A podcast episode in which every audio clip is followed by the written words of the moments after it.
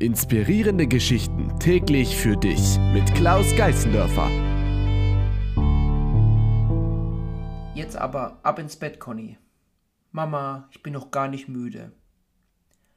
Okay, ich erzähle dir noch eine gute Nachtgeschichte, meine liebe Conny, sagt Mama. Heute erzähle ich dir eine Geschichte über einen König, der im 18. Jahrhundert in Deutschland lebte der Preußenkönig Friedrich II. Er war beim Volk für seine Gerechtigkeit beliebt. Und er hatte den Spitznamen der alte Fritz. Einmal war dem alten Fritz langweilig.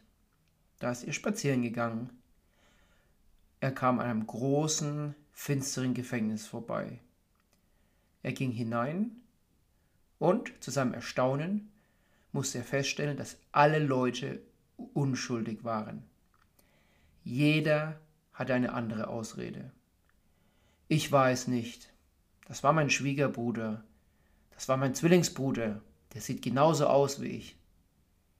Nein, da gab es eine Vertauschung, ein Versehen. Da war ich gar nicht in der Stadt. Jeder hatte eine Ausrede. Schließlich traf auf einen Mann der ganz schön den Kopf hängen ließ und sich selbst ein Schuft nannte. Was ist ein Schuft, Mama? Ah, ein Schuft ist so ein, so ein Räuber, so ein bisschen frecher Mann. In diesem Falle jemand, der, ja, auf die schiefe Bahn gekommen ist, wie er selbst dem König erklärte. Ich habe einiges Schlechtes getan und es tut mir wirklich leid. Da sagte der Preußenkönig zu dem reuigen Sünder, Du bist hier der einzige Lump unter lauter anständigen Leuten. Scher dich fort, damit die anderen nicht durch dich verdorben werden. Diesem Mann, liebe Conny, wurde die Freiheit geschenkt, weil er die Wahrheit gesagt hat, weil er seine Schuld erkannt hat und bekannt hat. Er war ehrlich. Im Leben ist es auch wichtig, dass man ehrlich ist. Dass man sagt, wenn man etwas falsch gemacht hat. Aber auch, dass man den ersten Schritt geht. Dass man jemanden verzeiht. Dass man als erstes nachgibt. Der Klügere gibt immer nach, sagt Conny. Genau, genau so, Conny. Der Klügere gibt ihnen nach.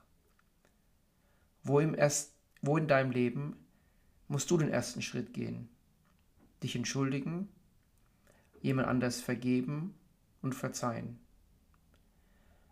Und manchmal musst du dir selber verzeihen. Das verstehe ich jetzt aber nicht so ganz, Mama. Naja, wenn du einen Fehler gemacht hast und es bedrückt dich, es belastet dich, und du stresst dich rein. Du machst dir dauernd Gedanken, oh, was habe ich gemacht? Was für einen Fehler habe ich da gemacht? Dann musst du dir als erstes vergeben. Denn wir alle machen Fehler. Aber was geschieht, das ist geschehen und es kann nicht verändert werden.